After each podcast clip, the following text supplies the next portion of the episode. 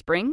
Is that you? Warmer temps mean new Allbirds styles. Meet the Super Light Collection, the lightest ever shoes from Allbirds, now in fresh colors. These must have travel shoes have a lighter than air feel and barely their fit that made them the most packable shoes ever. That means more comfort and less baggage. Try the super light tree runner with a cushy foam midsole and breathable eucalyptus fiber upper. Plus, they're comfy right out of the box. So, what can you do in a super light shoe? What can't you do is the better question. And because they're super packable, the real question is where are you taking them? Experience how Allbirds redefines comfort. Visit allbirds.com and use code SUPER24 for a free pair of socks with a purchase of $48 or more. That's A L L B I R D S.com. Code SUPER24.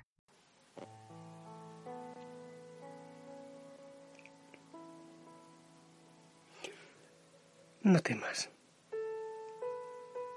Porque desde el primer día en que te esforzaste por comprender y te humillaste ante Dios, tus palabras fueron escuchadas. Y precisamente por ellas he venido yo.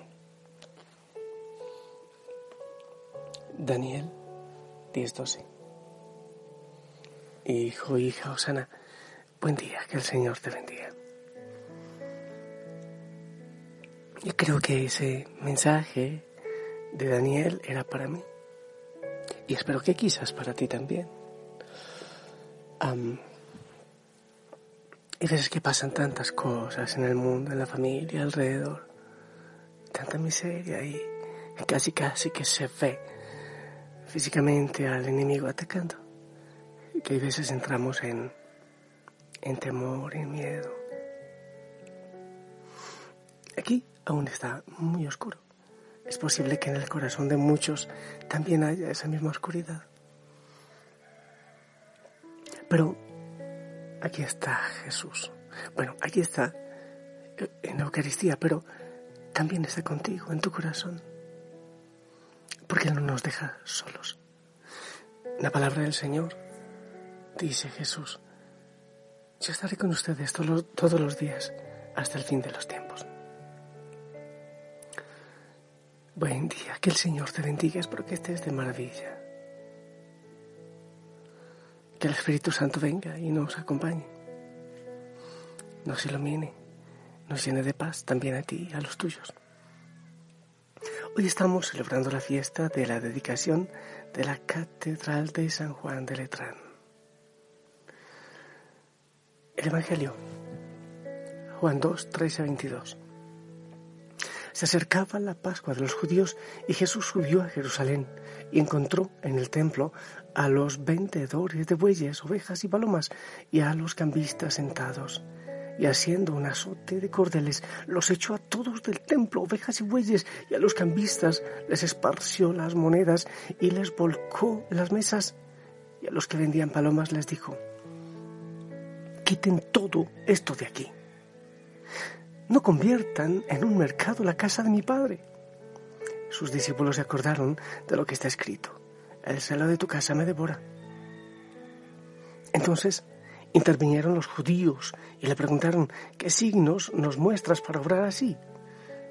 Jesús contestó, destruyan este templo y en tres días lo levantaré. Los judíos replicaron, 46 años ha costado construir este templo y tú lo vas a levantar en tres días. Pero él hablaba del templo de su cuerpo. Y cuando resucitó de entre los muertos, los discípulos se acordaron de que lo había dicho. Y dieron fe a la escritura y a, y a la palabra que había dicho Jesús. Palabra del Señor. El signo el signo de Cristo, el signo de los cristianos, es Cristo resucitado. Es su templo, más allá que los templos construidos de piedra, de adobe, de ladrillo, de hierro, de cemento, en fin, que obviamente son hermosos, son un signo precioso y, hay que respetarles, amarles y cuidarles, pero más allá es el signo. denos un signo, ¿Con qué, señal nos das para justificar lo que estás haciendo? La señal es Cristo resucitado, Cristo levantado de la tumba. La catedral de San Juan de Letrán, a ver, cátedra, o catedral es el lugar donde enseña, se enseña. Es el lugar del obispo. Es el lugar, por eso en diócesis, arquidiócesis, hay solo una catedral, que es el lugar donde enseña el obispo. Y la catedral de San Juan de Letrán, que estamos celebrando hoy la dedicación, es la, la catedral o la cátedra del obispo de Roma, es decir, del Papa. No es la basílica de, de San Pedro, como normalmente se cree, es la catedral de San Juan de Letrán.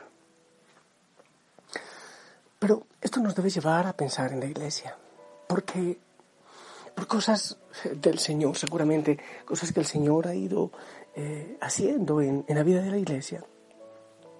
Podemos empezar por el después de la, de, la resurrección, se me lengua la traba, después de ese tremendo signo que todavía es nuestro signo, el signo de los cristianos, es el cuerpo de Cristo levantado, es Cristo levantado de la tumba. Viene el Pentecostés. Los eh, discípulos estaban llenos de temor, atemorizados, encerrados, dicen los hechos de los apóstoles, estaban encerrados por miedo a los judíos. Pero llega Pentecostés y uno de ellos, aquel sobre el cual había dicho Jesús, tú eres Pedro y sobre esta piedra edificaré mi iglesia y el poder, los poderes del infierno no prevalecerán sobre ella. Pedro se levanta con la fuerza del Espíritu Santo en ese Pentecostés y empieza a predicar y la gente a convertirse y a bautizar. Es la palabra, por eso es la cátedra, la catedral, donde enseña es la palabra que atrae a los hijos de Dios hacia Dios.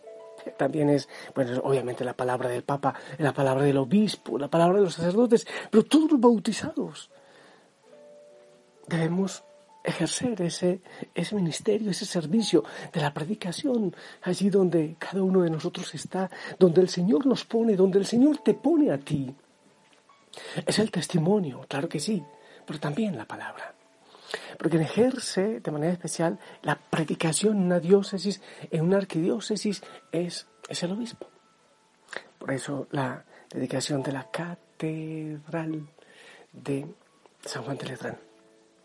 Y después de Pedro, entonces obviamente los otros apóstoles y después los otros y después los otros y después los otros. Entonces llegamos hasta el Papa Francisco, quien nombra también los obispos. No es que, como ocurre en algunas iglesias que se van creando por ahí, eh, y yo me declaro obispo porque el Espíritu Santo me lo dijo. No, no funciona así en la iglesia. Es, hay sucesión en la iglesia católica, en la iglesia que funda el Señor, hay sucesión apostólica. Entonces estaba uniendo esto de la iglesia hermosamente, porque, mira, por ejemplo, en mi caso, sacerdote, John Albeiro Montoya, yo fui ordenado sacerdote por el obispo Luis Morgan Casey, seguramente él fue, me imagino yo, él era, es norteamericano de San Luis de Missouri, fue ordenado seguramente por un obispo que ya murió, porque ya es emérito, ya es viejito también, mi obispo, el que me ordenó, fue ordenado por otro obispo, me imagino que norteamericano, y si nos vamos hacia atrás, seguramente llegaremos a los apóstoles y a San Pedro. Y decía yo, hacía el comentario de que, que el Señor decía aquí que yo estaré con ustedes todos los días hasta el fin de los tiempos. Y qué hermosa manera de quedarse con nosotros en la iglesia.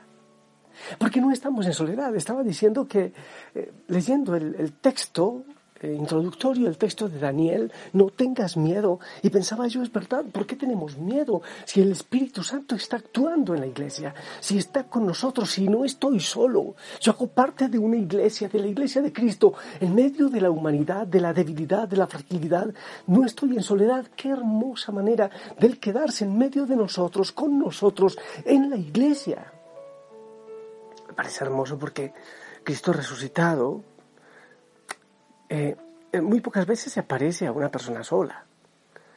De hecho, por allá Pablo, cuando iba eh, camino a Damasco, él iba con sus compañeros y es ahí que se aparece el Señor. O cuando Mm, los discípulos de Maús iban, pues los discípulos no era solo uno, o cuando se aparece, están reunidos eh, los discípulos con miedo, los judíos, y es Cristo resucitado que se aparece en comunidad. Él se hace presente de manera especial en la comunidad, claro que sí, en la oración personal también, pero en la comunidad, en la iglesia, de manera tan especial se hace presente Cristo resucitado. Entonces hoy que hablamos, claro, no dirá, pero ¿y qué sentido tiene celebrar la dedicación de la eh, Catedral de San Juan de Letrán? Estamos celebrando la cátedra del obispo de Roma y con ello estamos celebrando que no estamos solos, que el Señor ha, ido guiando la sucesión. Claro que sí, en medio de todo el Señor nos da la libertad y ha habido errores en la iglesia y, papas que, mm, pues que no son, así como para no decir, es que, que admirables, ¿no? pero muchísimos también santos. Eh, el Señor da la libertad para que ejerzamos también nuestra humanidad y nuestra humanidad tantas veces implica el pecado, la miseria la debilidad. Pero en medio de todo eso, el Señor se ha hecho presente siempre en la iglesia. No estamos en soledad.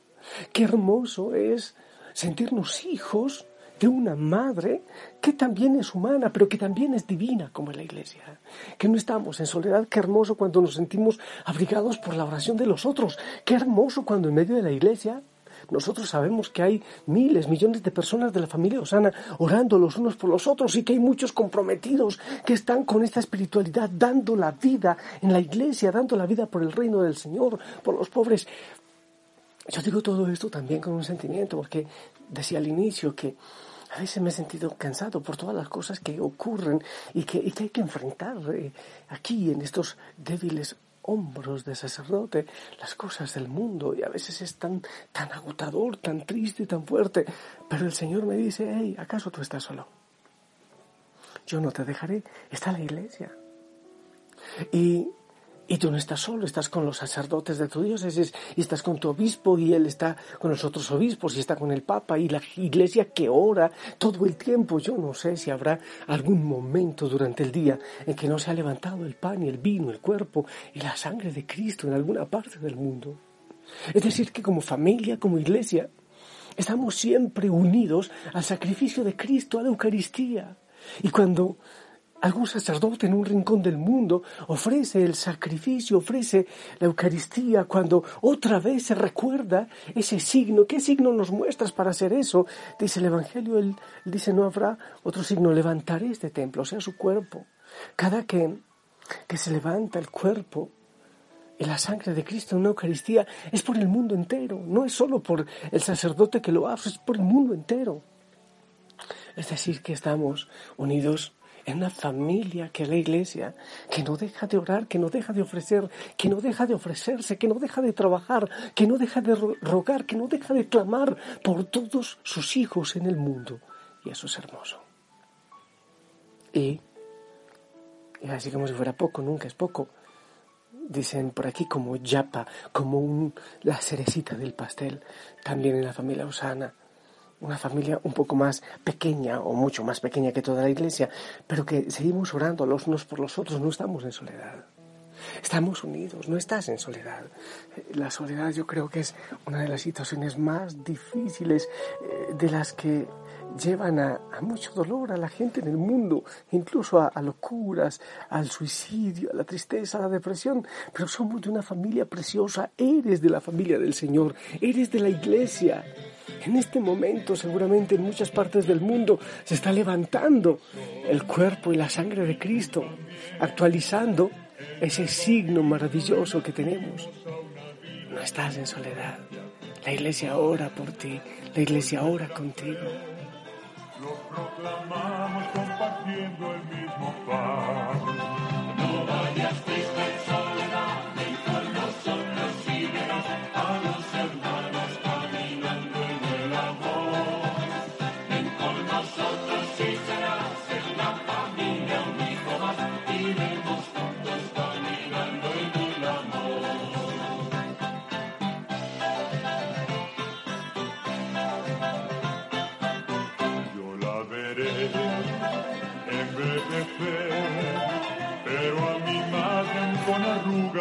defectos la que la quiero más, pues sé muy bien que he crecido sin dejarme de creer.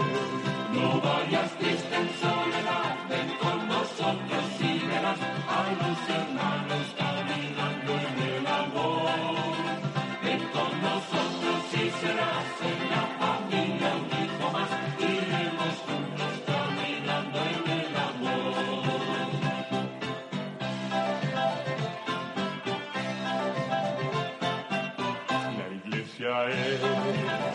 tan maternal que me ha engendrado, me alimenta y acompaña. La iglesia es tan maternal que nunca duda en abrazarme y perdonar. No vayas ni ven con nosotros y verás a los hermanos